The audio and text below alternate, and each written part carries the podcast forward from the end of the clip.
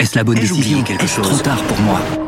Prenez vos décisions d'investissement avec le soutien de Clarity AI. Gérez votre portefeuille tout en lui assurant une croissance durable grâce à l'association d'une IA puissante et d'une grande expérience de l'industrie. Notre technologie augmente l'efficacité des processus réglementaires, y compris ceux liés à l'article 29 de la loi énergie-climat. Réduisez les risques et atteignez vos objectifs de durabilité en vous basant sur des faits vérifiés et des méthodologies transparentes. Clarity AI, la technologie au service des décisions humaines. Rendez-vous sur clarity.ai et passez à l'action dès aujourd'hui. Débat et controverse sur BFM Business. Nicolas Dose accueille les experts. Avec Agnès Michel, membre du comité éditorial de Terra Nova. Qu'est-ce que vous avez publié récemment, Terra Nova oh, je... euh, Sur les retraites Oui, oui, oui. oui. C'était quoi l'idée centrale le titre exact, Non, mais. Euh... Mais c'est surtout c'est un choix politique. Euh, c'est oui. pas, pas un choix radicalement économique. Euh, voilà, c'est. Un peu des deux. Des deux. Après, il y a un choix politique. Après, quel paramètre et de la politique. Voilà. Non, mais quel paramètre on utilise? Ça, c'est un choix politique. Après, il y a quand même des. La démographie, c'est pas trop un choix politique. C'est. Il y, a, y a tellement de sons de cloche. Moi, aujourd'hui, j'avoue totalement que. Non, je suis pas je suis pas paumé quand même. Mais non, mais moi, j'ai déjà pense dit que le sujet n'est pas du tout tranché. J'ai déjà dit plusieurs fois à ce micro que j'avais fini par être un peu largué par le précédent projet de retraite systémique, parasystémique, parasystémique métrique avec l'âge pivot. parenthèse. Il y a un moment où on n'y comprenait plus rien. Il y a eu un petit débat euh, mettant euh, mettant en cause entre guillemets euh, une journaliste de BFM TV ah bon? euh, sur la question de est-ce que 67 ans c'est le taux plein, ce qui était le cas avant la réforme Touraine et effectivement après moult vérifications pas facilité vraiment par la communication publique, effectivement, vous avez euh, non pas une décote, mais une baisse au prorata si, euh, si vous n'avez pas eu tous vos trimestres sachant que vous avez des trimestres nécessaires. Si vous arrivez à 67 ans, présenté comme donc l'âge sans décote qui ne change pas, mais qu'à 67 ans, vous n'avez pas l'intégralité des trimestres Qui correspondent à votre date de naissance, vous avez effectivement euh, un, une division qui, si elle est en dessous, le résultat est en dessous de 1, fait baisser votre... Oula, alors ça, oui, oui, je... c'est très... J'ai passé deux heures zappé, à chercher hier. J'ai passé deux heures à chercher et, et, je confirme, et c'est assez... Et en fait, le taux plein correspond aux 50% euh, de, de, de, ce qui correspond à votre dernier... Euh, votre bon. revenu. Enfin, en tout cas, il y a vraiment quelque chose là-dessus. Mais c'est nouveau ça date de la non, c'est nouveau ou c'est les... ça date de la réforme Touraine De la réforme Touraine. Bon, il y a toujours, oui, non, il y a, il y a des subtilités parfois. Il y a toujours des complexes. trucs. Il y a toujours euh, des trucs. Il y a un auditeur qui vous répond, enfin qui vous répond, pas à vous, mais à propos justement des, de la partage de la, des, mécanismes de partage de la valeur. Il s'appelle Will. Il dit oui, oui, ils existent, bien sûr. Seulement les employeurs ne les mettent pas en place. Mes patrons gagnent gros et ne partagent rien, dit-il. D'où l'idée qu'il faudrait. Les patrons gagnent gros. Ah, il dit, voilà, d'où l'idée de rendre ça. Donc c'est tous les patrons encore le. Mais non, mes patrons, mes patrons dire. gagnent ah, gros. Oui. Non, mais je vais vous dire, les patrons, il y a beaucoup de patrons, de petits patrons. Euh, qui ne se payent qu'en dividendes. J'ai oublié de présenter. Ronan Lemoyle et Sylvain Aurébi. Oui, enfin, allons-y, allons-y, allons-y. On, on, nous connaît. Oui, oui, oui, oui, bon. On ne nous présente plus, Ronan. euh, je, je, euh, Généralement, je rappelle qui est autour de la table à la Oui, mais... euh, il y a beaucoup de patrons qui se payent en dividendes. Oui, c'est vrai. Parce que c'est plus favorable pour l'entreprise, parce que ça coûte moins de, en charges sociales, mm -hmm. etc. Et que finalement, avec la flat tax, ils s'y retrouvent. Euh, demain, tous ces dirigeants, si on impose de, de une, quand ils se versent un dividende pour vivre, qui est leur salaire en mmh. fait, si on impose ce dividende salarié entre guillemets, eh bien, ils vont être pénalisés. C'est-à-dire que l'entreprise devra verser plus que le salaire du, que le dividende du dirigeant. Et donc ça sera contre-productif. Et ces gens-là ne pourront plus se payer. Donc je, je répète ça n'est pas applicable. D'accord. Oui mais oui mais il y a des il y a, il y a des partisans comme cet auditeur qui dit il faut que ce soit obligatoire parce que il le... bien, mais vous moi, vouliez... moi je veux dire que ce soit obligatoire mais qu'on m'explique comment on l'écrit. Parce qu'il faut savoir ah mais ça je suis, alors je suis d'accord que sur le, le, ouais. le, modus operandi et quand on soulève le capot ça va être complexe les tuyauteries. Euh, Agnès là-dessus après on avance sur le système de, de rémunération justement de participation à la valeur pour les salariés en, en dehors de leur salaire, c'est la participation qui est obligatoire et qui est justement au-dessus de 50 salariés. Oui, euh, et qui est euh, et qui est comment euh, euh, basé sur le revenu de l'entreprise, le résultat net. Par contre, il y a un modèle de calcul qui fait que quand une, une entreprise a une forte capitalisation, c'est vrai qu'il y a peu de chances de toucher euh, cette participation. Donc, il y existe quelque chose et j'encourage toutes les personnes qui sont dans des entreprises d'aller voir leur CSE, leur comité euh, social, et économique, pour euh, renégocier la participation, le calcul pour que ça colle justement, qu'il n'y ait pas le t-shirt unique, que ça colle à la situation de l'entreprise. Donc ça, c'est sur les résultats. Bien mmh. sûr, ça fait partie des négociations. Fait partie des négociations. Bien sûr, bien sûr. Et l'autre point, c'est l'intéressement. C'est l'intéressement qui se superpose à la participation. Ça. Non, non, la participation. Une formule légale. La participation est une formule légale qu'on peut renégocier. Ah, j'ignorais. Mais, en plus, on a l'intéressement déjà. Oui, mais, l'intéressement est, que la participation sera toujours basée sur le résultat net et sa formule peut être renégociée. Ensuite. Moi non plus. Et, et euh, ensuite. En fait, je crois pas que ce soit le résultat net, mais on va pas. Bon, enfin, le résultat fiscal. Et donc, euh, et, et, et, vous avez la, la, la participation, euh, l'intéressement qui peut être sur l'élément de performance le plus pertinent de l'entreprise, qui fait mhm. également l'objet d'une négociation non obligatoire. voilà. Donc vous avez déjà des mécanismes. Alors moi, je veux bien qu'après on vienne dire que la France a une inflation gigantesque de normes, de réglementation, de lois, etc. Mais à un moment donné, si les ministres euh, chargés des sujets économiques connaissaient déjà la loi pour justement ne pas créer n'importe quoi à longueur de temps, alors que ça existe, et revaloriser justement ces négociations collectives, ce serait plus intéressant. Alors je ne savais pas que la méthode de calcul de la participation pouvait être négociée entreprise par entreprise. Là, vous me l'apprenez, objectivement. J'avais justement dans l'idée que le dividende salarié, dans sa partie complexe, prévoyait un nouveau mode de calcul, dont euh, les détails un peu m'échappent, mais je croyais que c'était, euh, une fois de plus, un t-shirt à taille unique. Non, non, bon, Bon, bon, C'est euh, par défaut, s'il n'y a pas de discussion. Euh, Ronald Moal, je, à partir du jour où on a appris que le livret A allait passer à 3%, on a même évoqué 3,3 à un moment. Bon, finalement, le gouvernement a tranché à 3.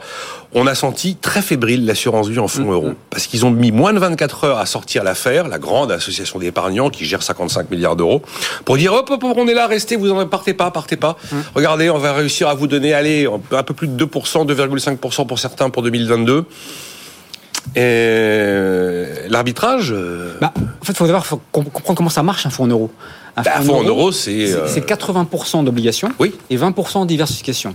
La diversification, c'est l'immobilier, les actions et autre chose. Que les assureurs, dans lesquels les assureurs investissent. La partie des 80% d'obligations sont des produits obligataires, obligations d'État, obligations privées, achetés généralement quelques années auparavant. Donc dans les années 80, les assureurs achetaient des obligations à des taux à 10%, sur lesquels ils ont vécu pendant 10-15 ans. Donc ils servaient des taux à 5-6% en ayant un excédent de 4% qu'ils mettaient de côté. Quand la bassine a commencé à se refroidir, pardonnez-moi l'expression, les taux sont passés largement en dessous. Ils sont retrouvés embarqués des obligations d'État ou privé à des taux à 2, 2,5, un peu moins parfois. Et donc ils les ont dans leur bilan. Donc servir un taux proche de 3% quand on a des taux en stock qui sont plutôt en moyenne à 2, 2,5%, c'est compliqué. Eh Ça, c'est la première raison. Et la deuxième raison, c'est que les assureurs voient que s'il y a des arbitrages trop massifs, ça les oblige à vendre des actifs. S'ils vendent des actifs en moins-value, ça vient obérer leur capacité, leur solvabilité, qu'on appelle ça. Mais là, on parle de montants énormes ici. Il y a énorme. 1400 euros de fonds en euros sur les 1800. 1400 milliards de fonds 1400 en milliards. 2000 milliards d'assurance vie en France. C'est. Il ne faut pas qu'il y ait des mouvements trop violents sur ce genre de produit. Hein. Sinon, on va devoir sortir l'article de la loi Sapin 2 pour dire aux gens, bah, je suis désolé. Ah, je ne sais pas si on est là, mais en tout cas, ça revient à notre débat tout à l'heure, paradoxalement. Pourquoi? Parce que si on continue une politique monétaire effectivement de hausse des taux trop forte avec tous les effets qu'on a évoqués tout à l'heure, par ailleurs, ça va accentuer ce phénomène sur les assureurs. Si ça l'accentue, ça va avoir deux impacts. Potentiellement celui que vous évoquez, qui serait dramatique. L'assurance run, quoi, le truc horrible. Bon, on en est loin, mais malgré tout. Et deuxièmement, j'y reviens encore une fois, c'est que la, la poche diversification, ces fameux 20%, dont une bonne partie sont les actifs réels investissement dans les PME, investissement dans les infra énergétiques, ça va diminuer. Parce que quand les assureurs sont contraints sur la partie taux, ils diminuent la diversification de leurs actifs. Donc en fait, on est en train de, on rentre dans une situation, encore une fois, on y revient avec cette hausse des taux, qui peut avoir des effets pernicieux, vicieux, euh, dans, dans, le cadre du, de la manière dont l'économie va être financée demain, parce que les assureurs reverraient leur position. Donc au-delà même de ce positionnement du livret versus le fonds en euros, il y a un vrai sujet économique de fond pour les 5 à 10 prochaines années. Euh, c'est peut-être un risque politique d'avoir mis le livret à 3%. Vous savez, on aurait pu faire le, truc psychologique comme, dans des catalogues 2,9, euh, quoi. Enfin, non, 2, mais vous êtes en plein marketing. Ah bah vous avez eu votre dividende salarié, votre taux à 2,99. Bon, euh, vous dites oui là-dessus, euh, Agnès Michel. Il y, y, a un autre point d'attention sur les assureurs, c'est que c'est quand même les premiers exposés à tous les changements climatiques. Euh, et, et très inquiets là-dessus. Ils sont très inquiets là-dessus. Pas comment assurer tout. Euh, donc je reviens encore à la cotation des risques et je pense que ça c'est un élément dont il faut s'emparer de façon très large aujourd'hui parce que si on ne peut pas compter sur sur les acteurs qui, normalement, ont capitalisé pour euh, pour assurer euh, un certain nombre de risques. On va avoir là, là aussi double peine, j'utilise un peu trop cette expression, mais la catastrophe et l'impossibilité d'être d'être compensé. Donc donc là aujourd'hui, on est quand même dans une situation où il faudrait vraiment se pencher sur le sujet. Mais quand vous parlez de solvabilité 2 et de BAL 3 ou BAL 4 d'ailleurs bientôt, vous, vous ce qu'il faudrait faire selon vous C'est le poids, le prix euh, pour euh, faire un petit peu euh, de vulgarisation. C'est c'est le, le le prix associé à, euh, à un investissement, c'est-à-dire euh, on décide qu'un investissement est risqué, donc on le rend plus cher. Oui. Donc il faudrait en fait, en toute logique, vous serez pas étonné par ma proposition, rendre très cher l'investissement dans une pétrole, euh, dans une plateforme pétrolière et rendre très peu cher euh, l'investissement euh, dans des infrastructures euh, d'énergie plus propres. Mm. Euh, et ça, effectivement, le ça, différentiel favoriserait l'investissement. Je comprends ça, mais ça ne règle pas le problème des risques difficilement assurables, car difficilement maîtrisables et difficilement Non, mais on allège un petit peu, on allège un petit peu leur poids. Ils sont, les, les, actuaires face à certains risques nouveaux sont quand même dans une situation. Oui, mais les actuaires, ils appliquent des calculs calcul oui. aussi qui se ah ben. Il n'y a pas plus techno, non, mais techno je veux dire, Ils appliquent mais... euh, les critères de risque qui sont ceux qui ont été oui. définis. C'est un peu comme les algorithmes. Ça n'est pas neutre, ça n'est pas immanent. Voilà. Non, mais c'est ça... vrai, vrai, que le régulateur a un rôle important à jouer dans la financement des transitions. Dans le moral. Dans éventuellement, effectivement, le, le fait de dire, dans cette phase un peu compliquée que vont connaître des assureurs, vie ou dommage, puisque là vous parliez de dommage oui. davantage, il faut sans doute faire attention à ce qui va se passer sur leurs actifs de diversification qui sont porteurs d'avenir, ceux d'infrastructure notamment, et donc ne pas faire peser ces contraintes de manière trop lourde. C'est mon dada depuis des années. Oh, là, je... Et je, je, pense effectivement, je suis content de voir qu'on le prend en compte de plus en plus sur le risque climatique. Et moi, ça fait. Moi, ce que je crains fait... toujours, ce que je crains toujours, c'est l'usine à gaz montée par le régulateur, parce que le régulateur, malgré tout, il est quand même là euh, sur sa partie prudentielle pour limiter la prise de risque, éviter qu'il y ait trop de risques pris. Et lui, sa vision du monde, c'est qu'un actif immobilier, c'est plus risqué qu'un actif d'obligation, qu'un actif d'action d'entreprise, c'est plus risqué qu'une obligation. Et donc, il a cette fâcheuse tendance à surpondérer la, la, chargement en fonds propres sur ses actifs. Si on non, ça, je... l'immobilier, par exemple, aujourd'hui, dans certaines zones euh, côtières, par exemple, va devenir un actif totalement dévalorisé. Et si on applique bien Pourquoi les plans de prévention des, des risques, à cause du, du mouvement du trait de côte, et, euh, et, là, on va avoir des dévalorisations fortes. On va avoir tout un système à mettre en place. J'avais fait une note il y a quelques années euh, pour Terra Nova là-dessus, des, des, fonds de, de, de, de, transition, de financement, parce qu'il va y avoir une perte sèche pour pour les personnes qui ont des qui ont des logements qui vont bientôt être, en tout cas, invendables et, et au pire, et je ne mettrai pas de date, euh, inhabitable. Vous avez vu d'ailleurs tous ces gens qui essayent de vendre massivement leur logement classé F ou G euh, après les diagnostics de, de performance énergétique parce qu'ils n'ont pas de quoi les remettre en état tellement c'est cher. Mm. Ils essayent de les vendre. Euh. Alors, je vais, vous n'allez pas me relancer sur la rénovation thermique. Ça fait dix ans que à chaque fois que je viens ici, j'en parle. J'ai l'impression d'être totalement obsessionnel et ah. personne, personne ne comprend pourquoi le gouvernement a autant botté en touche sur cette question pour lancer un vrai programme, mais avec une taille critique en termes de financement suffisante pour qu'il y ait oui. un effet de levier. Utilisons des termes qui comprennent. Là-dessus, et là, là... sur la rénovation thermique, moi j'y reviens parce que c'est un point hyper important. C'est des sujets qu'on regarde notamment dans les écoles, etc., dans le hum? cadre d'un fonds d'infrastructure qu'on a. Moi j'y reviens, je pense que vraiment sincèrement, il ne faut pas compter que sur l'État pour ça. Je pense qu'il y a aujourd'hui 2000 milliards d'euros d'assurance vie en France, 1400 milliards en obligations, une diversification dans l'infrastructure qui est de 3-4%, ce qui n'est pas beaucoup. Tous ces programmes, on peut sans doute les financer, je parlais du plan relance à 30 milliards tout à l'heure, pour une partie par l'argent public. Mais l'argent public, c'est les impôts de demain. Mais les privés, si ce sont des projets porteurs, ils peuvent très bien investir là-dessus. Nous, c'est les sujets qu'on regarde de très mais alors, près. Ça dépend les horizons de, de rentabilité. Si vous êtes à une rentabilité à 15, 20 ans. Non, mais justement, Nicolas, l'assurance, c'est la duration. Ah, oui, l'assurance, oui. c'est 15 ans. Nicolas. Oui, d'accord, oui. Ça se prête tout à fait à ouais, oui. Il y a un blocage au niveau européen. J'avais regardé ça, le fléchage de, de l'épargne. C'est un vrai sujet que je porte Bien sûr. Mais... Et il y a un petit blocage. Mais Allez, non, mais le les assurances, de le non, mais par le fonds en euros, on peut le faire. Sur les unités de compte, on va dire sans rentrer dans la technique, c'est plus compliqué, mais via le fonds en euros, si jamais le fonds en euros, celui dont on parlait, si jamais on ne rentre pas dans les Il mécaniques faut rendre infernales, on peut très bien y aller. On peut très bien y aller. En tout cas, cette histoire de diagnostic de performance énergétique et l'obligation pour louer un bien de le remettre en état s'il est classé F ou G, c'est bien un, un, marqueur quand même du côté. Oui, effectivement, le verre va coûter cher. Et tous les gens qui sont confrontés à bah, ça, il va ils... coûter cher parce qu'on n'a pas anticipé. Je suis désolée, mais gouverner, c'est prévoir. Et là, pour le coup, ils avaient toutes les cartes en main. Alors, je sais que notre président vient de réaliser qu'il pouvait y avoir des crises climatiques. Bon, ma prime rénove quand même.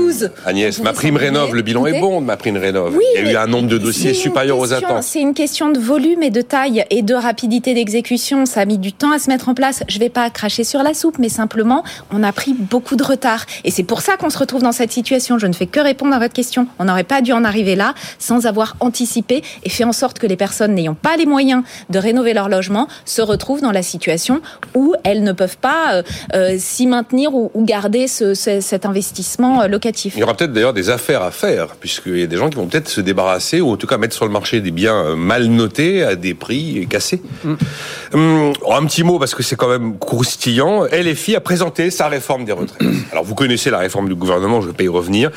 Eh bien, eux, ils disent qu'il faut mettre la retraite à 60 ans, limiter à 40 ans le nombre de cotisations. Je vous donne pas les chiffres d'aujourd'hui, vous les connaissez. Et mettre la pension minimale à 1600 euros. Ça vous inspire quoi quand une... Franchement?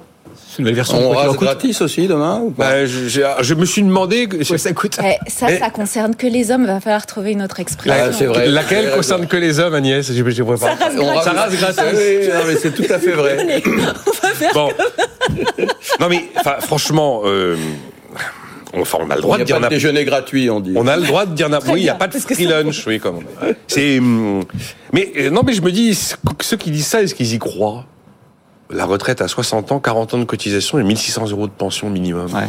Vous aviez des sujets plus passionnants, il me semble. Ouais, je, je, crois, je crois que c'est plus de la, com, euh, de la com politique. Bah, euh, le, le, vrai sujet, le vrai sujet, euh, mais on le dit euh, souvent, enfin, et la, la, plupart des gens le, le, le disent, c'est l'équité euh, par rapport à la durée, à la pénibilité de la carrière. Remettons sur la table la discussion sur la pénibilité. C'est beaucoup plus pertinent que, que d'avoir des, euh, des, totems comme ça qui sont qui sont pratiques en termes de base de communication, mais qui ne sont pas le, le nécessairement ah. le, cœur du sujet. À propos de pénibilité, mon camarade Pascal Perry sur LCI a fait un exercice passionnant hier. J'ai pas descendu les chiffres, mais je les ai un peu en tête.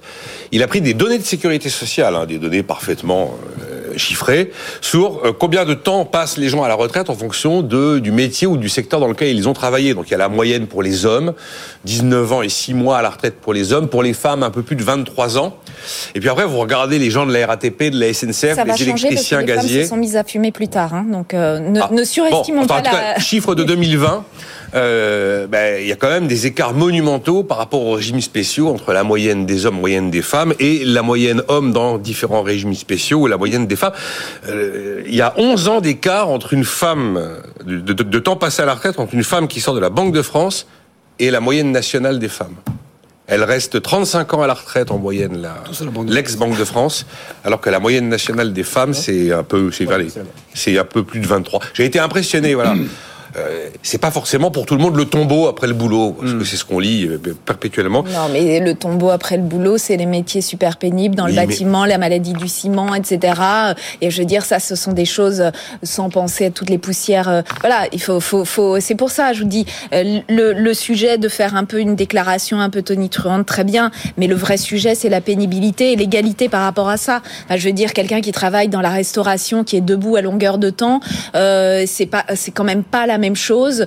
Euh, et je me mets dans le truc, les gens qui sont carrés, les fesses dans leur fauteuil toute la journée, voilà. On est d'accord. J'ai ah. croisé Stéphane Manigold dans le couloir là, qui est chez nos amis d'RMC. Il a constaté absolument, enfin, il, a dit dans mon secteur de la, de, la restauration, il n'y avait pas de gréviste. Hein. Pas de gréviste hier. Il, bon, il est quand même, il a une vision assez euh, globale du, secteur. Il a dit que visiblement dans la restauration, on n'avait pas tendance à, débrayer massivement. Il y a moins de représentation syndicale euh, aussi. Et Mathilde Panot, quand elle fait retraite 60 ans, 40 ans de cotise 1600 euros de pension, c'est pas pour rire, hein, elle y croit. Euh, je sais pas, je suis pas Mathilde Panot. Bah, puisqu'on est dans, dans Jean-Luc Mélenchon qui considère qu'on devrait avoir honte d'avoir l'homme le plus riche du monde en France. Alors ça, moi, moi ça me choque. C'est un parasite, dit-il. Ça me choque pour deux raisons. Une raison technique et une raison plus sociétale. La sociétale, c'est que je trouve qu'il y en a marre, je dis comme je le pense, qu'on oppose depuis maintenant 10 euh, ans, 15 ans plus, les riches et les pauvres, entre guillemets, comme si une société n'était pas faite de gens qui, bah, certains ont mieux réussi financièrement et d'autres ont moins, bien réussi, entre guillemets. Et surtout qu'on ne crée pas une société, on ne construit pas une société en opposant systématiquement, en créant la haine, parce que c'est ni plus ni moins que ça. Il y a eu d'autres, il y a des présidents qui ont fait ça avant, qui ont essayé de jouer sur cette thématique-là pour créer des schismes. c'est révoltant pour un truc pareil. Et la deuxième raison, qui est à mon avis euh, plus technique, c'est que ces gens-là, effectivement, ils créent euh, la richesse et l'emploi, et que par ailleurs, on oublie, finalement, on a oublié dans notre pays, dans notre beau pays, la France, dont on parlait tout à l'heure, sur tous ces atouts qu'il peut avoir, notamment dans le système de, de protection sociale, etc. On oublie qu'à un moment donné, c'est pas l'État qui distribue l'argent. l'argent n'est distribué que parce qu'il y a un intermédiaire qui s'appelle l'État, qui peut effectivement peut-être mieux le gérer au sens en tout cas de l'allocation. Techniquement, on pourra en discuter. Mais c'est parce qu'il y a des gens qui créent les entreprises, qui créent l'emploi, qui créent la richesse. un choix individuel mais, personne. mais quelque part, arrêtez, il faut arrêter de dire effectivement que comme, comme si l'argent émanait de je ne sais où, c'est peut-être ce qu'on a cru ces deux trois dernières années, qu'il n'y a pas de la richesse créée par ceux qui créent les entreprises, créent l'emploi, créent la richesse, qui effectivement pour une partie, c'est normal, captée par l'État via l'impôt et redistribuée ensuite. Et je trouve qu'à force d'avoir des positions comme celle-là, on oublie ce mécanisme. Ce n'est pas l'État qui distribue l'argent, c'est effectivement ceux qui créent la richesse qui, qui c'est pas, c'est pas une incitation à la haine comme le dit Ronan, c'est une incitation au meurtre parce qu'il au meurtre? Meurtre. Il dit qu'est-ce qu'on fait des parasites? On les écrase. Et, il l'a dit, c'est précisément ça. Et d'où vient ce mot parasite? Parce que M. Mélenchon, on peut lui reconnaître un truc, c'est qu'il dit pas des mots au hasard. Le mot parasite était utilisé par les soviétiques, il a été utilisé par les nazis pour qualifier les handicapés mentaux, puis les juifs. Et c'est ce terme de parasite que Jean-Luc Mélenchon utilise. Quand il dit ce sont des parasites, il faut les écraser, euh, j'invite tout le monde à écouter et à se regarder ce que dit l'histoire là-dessus. Et encore une fois, c'est pas un hasard. Il a pas, sa langue n'a pas fourché. Il a utilisé le mot précisément auquel hmm. il pensait. Et comme euh, d'ailleurs Marine Tondelier pour Europe Écologie Les Verts qui disait à quoi sert un milliardaire, euh, eh ben Jean-Luc Mélenchon posait la question oui, aussi. C'est pas la même chose. Posait la question. Ce qui est ironie de l'histoire, c'est que quelques heures après euh, cette sortie un peu un peu directe, on apprenait qu'il y avait un mécène qui avait permis à l'État français de conserver la partie de bateau de Gustave Caillebotte dans le patrimoine national, qui avait donné les 43 millions d'euros nécessaires pour acheter ce tableau. Ce mécène s'appelle LVMH. 5 euh, milliards de prélèvements obligatoires versés en France en 2022 par LVMH, premier recruteur avec 15 000 emplois créés. Euh, oui, vous vouliez dire c'est pas la même chose de quoi Oui, non, mais euh, les, les, sorties tonitruantes de M. Mélenchon et, le fait, et, le, fait, de questionner l'utilité sociale de, de de différenciation de revenus aussi importante, c'est ces deux points de vue qui ne sont pas du tout comparables. La question, c'est est-ce que, parce qu'au cours de l'histoire, aux États-Unis par exemple, on a souvent fait contribuer les plus grosses richesses euh, à, à des grands projets de société. Et la question, c'est euh, l'utilité de ça. Moi, je pose la question de façon tout à fait naïve. Je, je, serai jamais dans cette situation, mais je ne sais pas ce qu'on fait quand on a euh, des milliards à profusion comme ça. La question, c'est il y a deux points de vue. C'est soit l'individu, c'est un peu la vision euh, Bill Gates avec ses fondations, bon, dont on peut contester certains certains arbitrages, mais l'individu va apporter, c'est plutôt la, la, version euh, charité quelque part, où finalement l'individu apporte, très riche, apporte un certain nombre de, de, de bienfaits, euh, Caillebot, très bien, euh, super.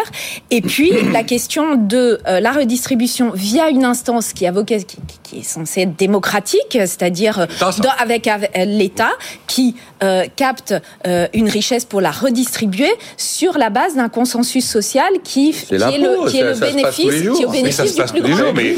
Donc la question c'est à quel niveau hmm. on met ce curseur de redistribution. Ah bah, chez nous, il est le plus élevé au monde. Hein. On laisse euh, le, le des, des, des, des, milliards concentrés sur euh, très peu. Et c'est un vrai sujet. Est-ce que la concentration de richesse, c'est quelque chose qu'on peut considérer comme utile socialement En tout cas, euh, d'où la question de l'utilité. En tout cas, depuis 1988, je ne pense pas que Bernard Arnault et LVMH soient inutiles à la société française, par exemple. Mais c'est pas, je parle pas de. parce que c'est lui dont il est question. Bah, c'est lui qui est visé. Hein, oui, mais je parle pas de LVMH, je parle de l'accumulation et la question qui se pose, c'est l'accumulation euh, de très très haut patrimoine dans les mains de très ah, très peu de personnes. C'est ça la question. D'accord. C'était notamment le portrait, le portrait de le, portrait de l'INSEE là qui a été publié sur les patrimoines et et sur la question de l'héritage, de la pollution. Ça, c'est autre chose. Il y a une petite nuance. On est d'accord. Il y a une petite nuance à euh, apporter. Quand le mot, dans bien des cas, notamment, je ne connais pas particulièrement M. Arnaud dans son patrimoine personnel, mais dans bien des cas, on parle des patrimoines professionnels. C'est-à-dire quand on parle de la, du poids de ces individus, souvent, on confond deux choses qui sont deux choses assez radicalement différentes. C'est notre patrimoine personnel à nous qu'on peut avoir, qu'on dirait l'autre, et puis le patrimoine, la valeur de l'entreprise. Si on commence à dire, je ne dis pas que c'est ce que vous dites, mais si on commence à dire, bah, gros modo, on va, on va couper en deux euh, le patrimoine de Arnaud parce qu'on trouve que c'est beaucoup trop cher ce cas, mais on va couper, on va démanteler LVMH euh, tout simplement. Donc en fait, je pense qu'il faut changer de raisonnement. Le, le raisonnement, c'est pas de comparer un patrimoine professionnel qui est de la valeur d'une entreprise à la richesse. Je ne dis pas que M. Arnaud n'a pas de l'argent ou que les. Que il a des flux de dividendes. Donc s'il y avait taxation, mais enfin, il, alors, il, est taxé sur ses dividendes. Enfin, les dividendes il y a 30% qui sont taxés. Euh, pour Monsieur Arnaud comme pour euh, Ronan ou moi ou n'importe qui qui touche des dividendes. Il, il paye des impôts, le LVMH paye de, de l'impôt sur les sociétés, enfin Des cotisations de la TVA. des cotisations, il paye tout ce qu'il y a à payer. Et c'est tout Oui, à fait la, démocratique. la ça a été- question, la question, le, le débat, c'est le niveau d'imposition euh, par rapport euh, à ce qui reste. Ah, mais même là- à ce qui Mais il reste Non, le moi- plus élevé en France par rapport à nos, Voilà. à Non, nos mais partenaires je- européens. c'est- la question, la question est légitime à poser. Non, mais elle est légitime. Mais par exemple, Bill Gates. Vous donnez l'exemple de Bill Gates, Warren Buffett, quelques autres. Des grands donateurs américains qui donnent beaucoup d'argent. Mm. Ces gens-là, ils sont très, très, très, très riches. Oui. Simplement, le système américain, qu'est-ce qu'il a, le système américain Mm. Il montre aux Américains la chose suivante. Il dit, quand vous réussissez, quand vous réussissez, vous payez les impôts sans doute, mais surtout, vous pouvez faire le bien commun. Vous pouvez donner de l'argent aux autres. Et moi, je pense qu'une des choses qu'on devrait faire en France, si on parle de ça, c'est inciter encore davantage, par des mécanismes que je n'ai pas en tête, à ce que les entrepreneurs donnent davantage eux-mêmes. Pour que, pour- ça aurait deux vertus. Un, peut-être d'avoir plus d'argent récupéré pour le bien commun. Et deux, ça montrerait comment la richesse est une source d'épanouissement pour la société, d'enrichissement pour la société. La Et ça, on- réconciliation, on peut le faire, ça. euh, C'est pas, c'est des mécanismes. de- Il y, a, il y a- il y a plusieurs, il y a plusieurs choses qui sont en place. Moi, je pense aussi que à partir du moment où on taxe de façon assez radicale les très hauts héritages, on a ce moment redistributif. Et effectivement, si on suit les Américains, en général, alors. Bill Gates a un petit peu changé d'avis, mais en général, ils sont contre l'héritage parce qu'effectivement, là aussi, c'est une question d'utilité. Quelle utilité j'ai en tant qu'héritier? Même. euh, quelle légitimité j'ai en tant qu'utilité? Et je pense que c'est toujours intéressant de se poser des questions qui sont un peu plus philosophiques euh, et sortir de l'invective ou du cliché qui est euh, égal de part et d'autre de l'échiquier politique et de penser à l'utilité collective. Voilà. Il faut si rappeler quand prenez- même que la, l'ensemble des redistribution. impôts qu'un Français paye, héritage Rémi. compris, on est beaucoup, beaucoup plus élevé en France qu'aux États-Unis, malgré le, le fait que l'héritage est plus taxé là-bas. plus Mais de parce que- redistribution. Ben oui, bien sûr. Mais alors, c'est- fait donc en France. Ce que vous réclamez est déjà fait. Sauf sur euh, la question du, euh, du il y a, il y a des moyens, il y a des moyens d'évitement, et- etc. Oh, Donc, oh, des moyens d'évitement, oui. Alors ça, c'est le grand fantasme. Ah les riches ne payent pas d'impôts.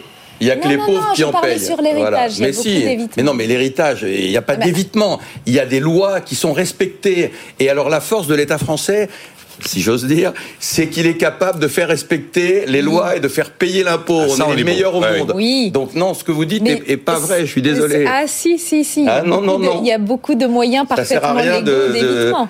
Mais euh, Il y a dire des c'est- moyens- si, mais il y a des moyens d'optimiser. C'est totalement faux. il y a, Moyens pour optimiser Il y a les euh, SCI, il y a les non il y a plein de choses qui Tout ça, permettent. c'est interdit. mais non je dis Ah, mais non mais j'ai jamais dit que c'était interdit. Mais, pourquoi voulez-vous reco- recommencer? La France a réussi à baisser son taux d'imposition et à le ramener plus ou moins au niveau des autres, et on voit que ça donne des résultats économiques très intéressants, puisqu'aujourd'hui, on a récupéré de la croissance par rapport à nos euh, amis allemands, par exemple. Pourquoi repartir dans l'autre sens C'est absurde. On a fini. euh, on a quand même en France aujourd'hui le niveau de redistribution opéré par euh, l'impôt et la puissance publique démocratique le plus élevé de l'OCDE. parce qu'on a le plus de redistribution. Oui, on a la clair. redis- donc on en a. Euh, Il y a réaction de Thierry qui me dit Mélenchon devrait atteindre le loto, c'est une fabrique à, à millionnaires. Non, il parle des milliardaires, hein, c'est pas les mi- et les ultra riches. Euh, merci, merci d'avoir été là. Hum, Qu'est-ce qu'on a? Ah oui, j'en j'ai- bon. Demain. On n'a pas parlé des 35 heures sur Ah, quatre c'est vrai, les jours. 35 heures sur Ah. 4 jours. Et les normes, et les normes. Et les normes.